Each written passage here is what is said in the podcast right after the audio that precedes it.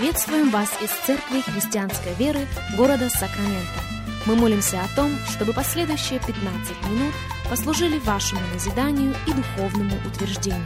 Присоединяйтесь к нашему эфиру, как пастор Сергей Головей предлагает вашему вниманию передачу «Настоящая истина».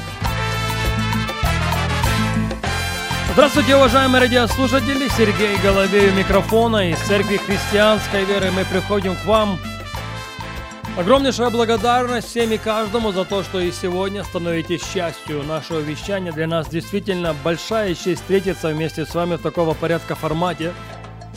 Как сегодня мы начинаем новую серию радиопрограммы. Я назвал ее «Бог не взирает на лицо человека». Наш базовый текст – это послание к Галатам, вторая глава. Если у вас есть Библия, если у вас есть возможность открыть Библию вместе с нами, будьте добры, сделайте это. Послание Галатам, 2 глава, и мы начнем читать с первого текста. «Потом, через 14 лет, опять ходил я в Иерусалим с Варнавою, взяв с собой и Тита. Ходил же по откровению, предложил там, и особо знаменитейшее благовествование, проповеданное мною язычникам. Не напрасно ли я подвязаюсь или подвязался? Но они и Тита, бывшего со мною, хотя и Елена, не принуждали обрезаться а вкравшимся лжебратьям, скрытно приходившим подсмотреть за нашу свободу, и которую мы имеем во Христе Иисусе, чтобы поработить нас. Мы ни на час не уступили и не покорились, дабы истина благовествования сохранилась и у вас. А в знаменитых чем-либо, какими бы ни были они когда-либо, для меня нет ничего особенного. Бог не взирает на лицо человека. Выделите это выражение в шестом стихе. Бог не взирает на лицо человека. У него нет абсолютно никакого лицеприятия по отношению абсолютно никакой категории людей. Бог не смотрит на то, белые мы или черные. Бог не смотрит на то, высокого мы роста или не очень. Бог не смотрит на то, образованы мы или нет. Бог не смотрит на то, много у нас денег или мало. Бог не смотрит на наш семейный статус. Бог не смотрит на наши убеждения. Бог не смотрит на наши политические предпочтения или даже убеждения. Бог взирает не на лицо. Я бы хотел, чтобы вы услышали меня. Бог не взирает на лицо человека. Его это никогда не впечатляло, и это никогда его не впечатлит. Есть что-то совершенно другое, на что он обращает свое внимание. И куда обращено внимание Бога, туда должно быть обращено и наше с вами внимание. А куда же обращено внимание Господа? Невольно возникает вопрос. Для того, чтобы на него ответить, мы переходим сейчас в первую книгу Царств, 16 главу. Первая книга Царств, 16 глава, и мы начнем читать опять-таки с первого стиха. «И сказал Господь Самуилу, «Доколе будешь ты печалиться о Сауле, которого я отверг, чтобы он не был царем над Израилем? Наполни рог твой елеем и пойди. Я пошлю тебя к Иисею из Вифлеема. Ими между сыновьями его я усмотрел себе царя. И сказал Самуил, как я пойду? Саул услышит и убьет меня. Господь сказал, возьми в руку твою телицу из стада и скажи, я пришел для жертвоприношения Господу. И пригласи Иисея к жертве. Я укажу тебе, что делать тебе, и ты помажешь мне того, о котором я скажу тебе.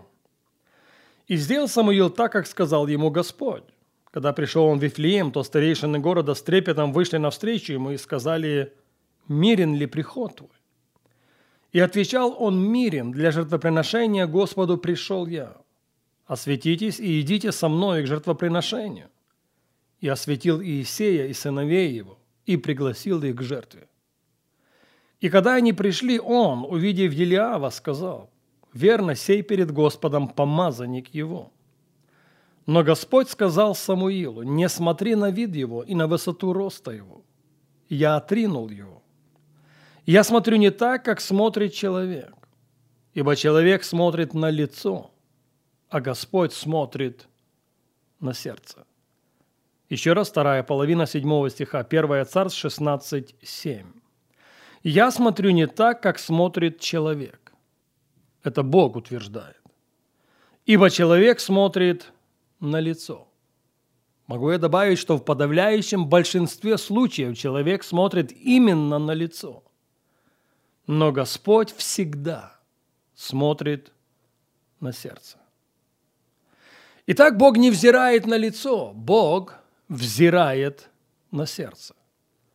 Это аксиома, которая должна быть прописана на скрижалях нашего сердца. Я, пожалуй, возвращусь к этому еще раз. Его не впечатляет цвет нашей кожи. Его не впечатляет высота нашего роста. Его не впечатляет наше образование или наш семейный статус. Его не впечатляет наш опыт. Его не впечатляет количество денег на банковских счетах. Бог смотрел, смотрит и всегда будет смотреть на сердце человека. Наверное, поэтому Соломон написал то, что он написал. «Более всего хранимого храни сердце твое, потому что из него, именно из него источники жизни. Из него твое настоящее, из него твое, мое, наше будущее.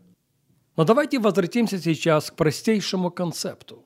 Если Бог смотрит на сердце, а именно на сердце Он смотрит, что Он хочет там найти? Если Бог смотрит на сердце, что надеется Он, лучше сказать, там найти? И вот продолжение этой серии радиопрограмм. Именно на этот вопрос я бы хотел вместе с вами и отвечать. Если Бог смотрит на сердце, а Он смотрит именно на него, что Он надеется там найти? Чем наполнено мое? Чем наполнено твое? Чем наполнены наши с вами сердца? Когда Бог презирает на нас, находит ли Он в наших сердцах именно то, что Он хочет там видеть? Итак, когда Бог смотрит на сердце человека, на твое, мое, на наши сердца, Он в первую очередь хочет найти там веру. Мы очень хорошо знаем текст Священного Писания из послания к евреям из 11 главы. Так вот, там написано следующее. «Без веры угодить Богу невозможно. Надобно, чтобы приходящий к Богу веровал, что Он есть, и ищущим Его Он воздает». В английском переводе добавлено слово «прилежно». Надобно, чтобы приходящий к Богу веровал. Надобно сначала подойти или приступить к Нему. Надо, чтобы приступающий к Богу веровал, что Бог есть. Надо, чтобы приступающий к Нему веровал, что Бог не только есть, но что и ищущим Его, что прилежно ищущим Его Бог воздает. В 18 главе Евангелия Луки нам предложена следующая история.